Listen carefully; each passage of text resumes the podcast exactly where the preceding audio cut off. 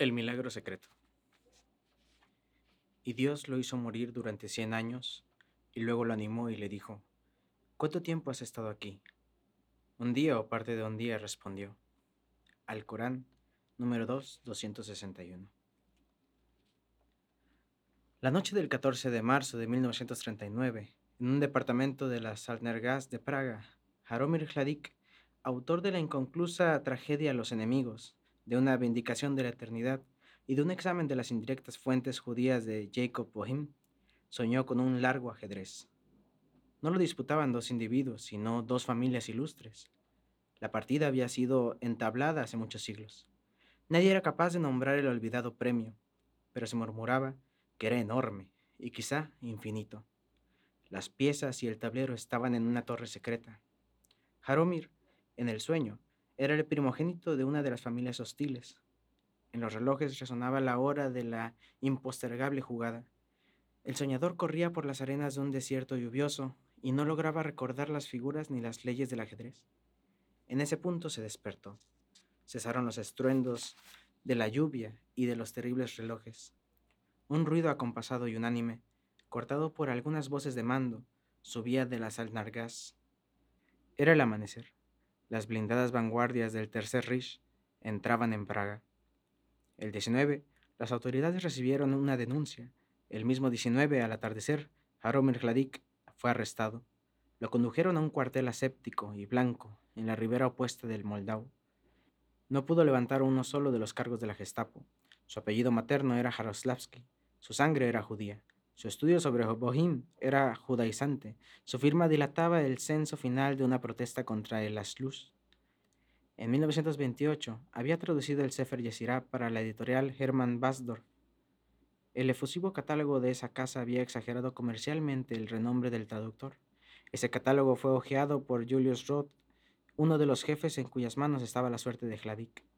No hay hombre que fuera de su especialidad no sea crédulo, Dos o tres adjetivos en letra gótica bastaron para que Julius Rote admitiera la preeminencia de Hladik y dispusiera que lo condenaran a muerte por Encourager les Autres. Se fijó el día 29 de marzo a las 9 a.m. Esa demora, cuya importancia apreciará después el lector, se debía al deseo administrativo de obrar impersonal y pausadamente, como los vegetales y los planetas. El primer sentimiento de Hladik fue de mero terror. Pensó que no le hubieran arredrado la horca, la decapitación o el degüello, pero que morir fusilado era intolerable. En vano se redijo que el acto puro y general de morir era lo temible, no las circunstancias concretas. No se cansaba de imaginar esas circunstancias. Absurdamente procuraba agotar todas las variaciones. Anticipaba infinitamente el proceso, desde el insomne amanecer hasta la misteriosa descarga. Antes del día prefijado por Julius Roth, Murió centenares de muertes en patios cuyas formas y cuyos ángulos fatigaban la geometría, ametrallado por soldados variables en número cambiante que a veces lo ultimaban desde lejos, otras desde muy cerca. Afrontaba con verdadero temor, quizá con verdadero coraje, estas ejecuciones imaginarias. Cada simulacro duraba unos pocos segundos. Cerrado el círculo, Jaromir interminablemente volvía a las trémulas vísperas de su muerte. Luego reflexionó que la realidad no suele coincidir con las previsiones. Con lógica perversa infirió que prever un detalle circunstancial es impedir que éste suceda. Fiel a esa débil magia, inventaba, para que no sucedieran, rasgos atroces. Naturalmente acabó por temer que esos rasgos fueran proféticos. Miserable en la noche, procuraba afirmarse de algún modo en la sustancia fugitiva del tiempo. Sabía que éste se precipitaba hacia el alba del día 29 Razonaba en voz alta. Ahora estoy en la noche del 22. Mientras dure esta noche y seis noches más, soy invulnerable, inmortal. Pensaba que las noches de sueño eran piletas hondas y oscuras en las que podía sumergirse. A veces anhelaba con impaciencia la definitiva descarga que lo redimiría, mal o bien, de su vana tarea de imaginar. El 28, cuando el último ocaso reverberaba en los altos barrotes, lo desvió de esas consideraciones abyectas la imagen de su drama Los enemigos. Hladik había rebasado los 40 años. Fuera de algunas amistades y de muchas costumbres, el problemático ejercicio de la literatura constituía su vida. Como todo escritor, medía las virtudes de los otros por lo ejecutado por ellos y pedía que los otros lo midieran por lo que vislumbraba o planeaba. Todos los libros que había dado a la estampa le infundían un complejo arrepentimiento. En sus exámenes de la obra de Bohème, de Abnerstra y de Flood, había intervenido esencialmente la mera aplicación. En su traducción del Sefer Yesirá, la negligencia, la fatiga y la conjetura. Juzgaba menos deficiente, tal vez, la vindicación de la eternidad. El primer volumen historia las diversas eternidades que han ideado los hombres, desde el inmóvil ser de Parménides hasta el pasado modificable de Hinton. El segundo niega, con Francis Bradley, que todos los hechos del universo integran una serie temporal. Arguye que no es infinita la cifra de las posibles experiencias del hombre y que basta una sola repetición para demostrar que el tiempo es una falacia. Desdichadamente no son menos falaces los argumentos que demuestran esa falacia. Hladik solía recorrerlos con cierta desdeñosa perplejidad. También había redactado una serie de poemas expresionistas. Estos, para confusión del poeta, figuraron en una antología de 1924 y no hubo antología posterior que no los heredara. De todo ese pasado equívoco y lánguido quería redimirse Cladic con el drama en verso Los enemigos. Cladic preconizaba el verso porque impide que los espectadores olviden la irrealidad, que es condición del arte. Este drama observaba las unidades de tiempo, de lugar y de acción, transcurría en Hradcany, en la biblioteca del barón de Romerstraat, en una de las últimas tardes del siglo XIX. En la primera escena del primer acto, un desconocido visita a Romerstraat. Un reloj da las siete, una vehemencia de último sol exalta los cristales, el aire trae una arrebatada y reconocible música húngara. A esta visita siguen otras.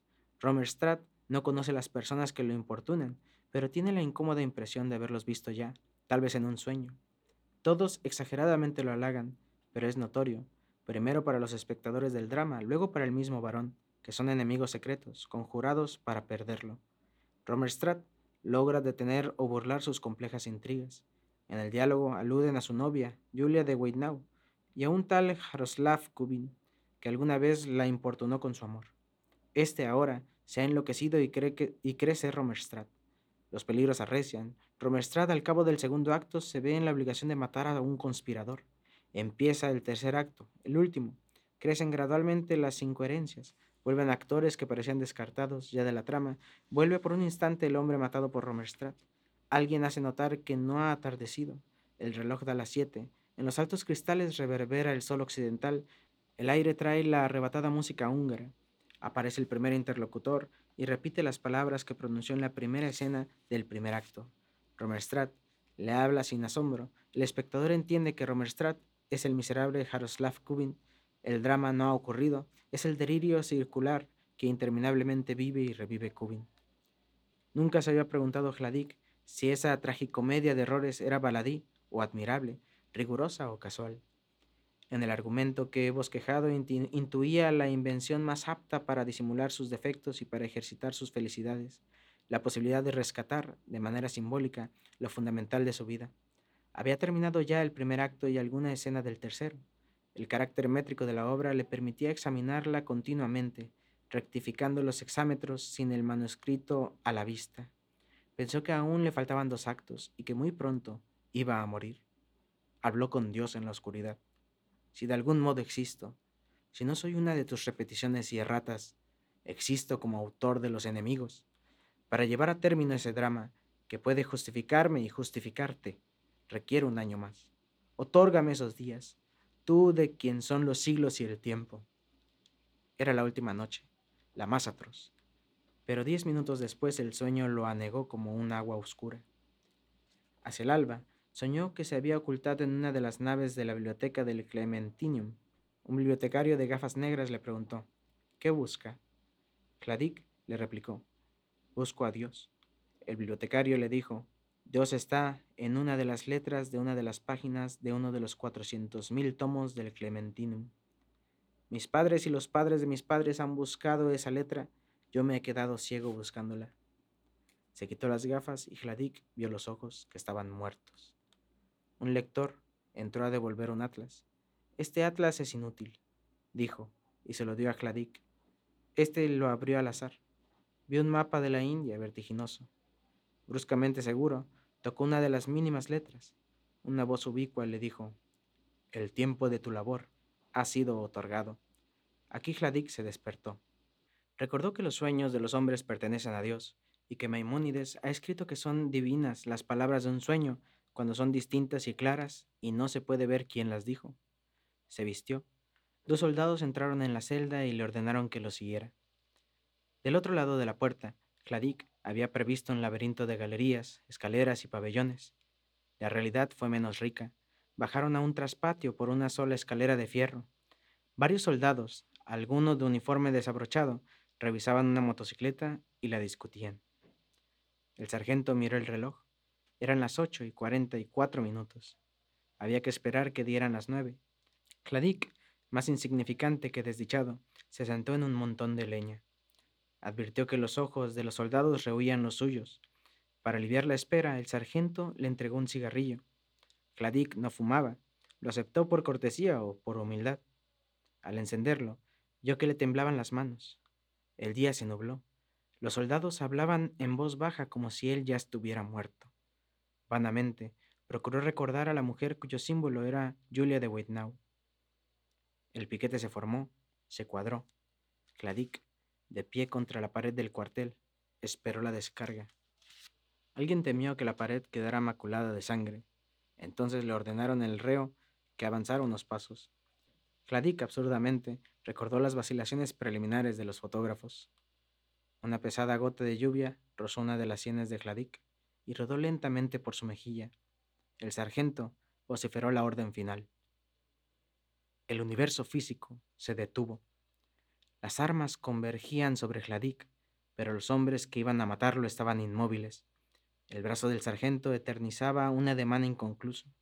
En una baldosa del patio una abeja proyectaba una sombra fija. El viento había cesado como en un cuadro. Cladic ensayó un grito, una sílaba, la torsión de una mano. Comprendió que estaba paralizado. No le llegaba ni el más tenue rumor del impedido mundo. Pensó, estoy en el infierno, estoy muerto. Pensó, estoy loco. Pensó, el tiempo se ha detenido. Luego reflexionó que en tal caso también se hubiera detenido su pensamiento. Quiso ponerlo a prueba. Repitió, sin mover los labios, la misteriosa cuarta égogla de Virgilio. Imaginó que los ya remotos soldados compartían su angustia. Anheló comunicarse con ellos. Le asombró no sentir ninguna fatiga, ni siquiera el vértigo de su larga inmovilidad. Durmió, al cabo de un plazo indeterminado. Al despertar, el mundo seguía inmóvil y sordo. En su mejilla perduraba la gota de agua, en el patio la sombra de la abeja.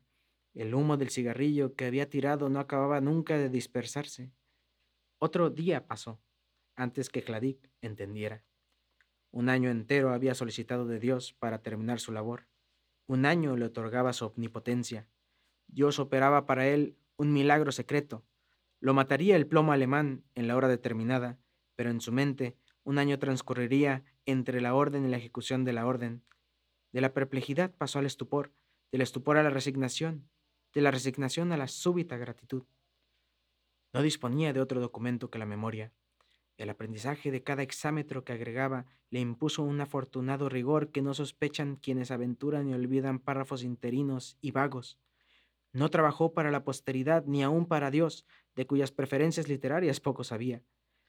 Minucioso, inmóvil, secreto, urdió en el tiempo su alto laberinto invisible, rehizo el tercer acto dos veces, borró algún símbolo demasiado evidente, las repetidas campanadas, la música, ninguna circunstancia lo importunaba, omitió, abrevió, amplificó, en algún caso optó por la versión primitiva, llegó a querer el patio, el cuartel, uno de los rostros que lo enfrentaba modificó su concepción del carácter de Romerstratt. Descubrió que las arduas cacofonías que alarmaron tanto a Flaubert son meras supersticiones visuales, debilidades y molestias de la palabra escrita, no de la palabra sonora. Dio término a su drama. No le faltaba ya resolver sino un solo epíteto. Lo encontró. La gota de agua resbaló en su mejilla. Inició un grito enloquecido. Movió la cara. La cuádruple descarga lo derribó. Jaromir Hladik murió el 29 de marzo a las nueve y dos minutos de la mañana.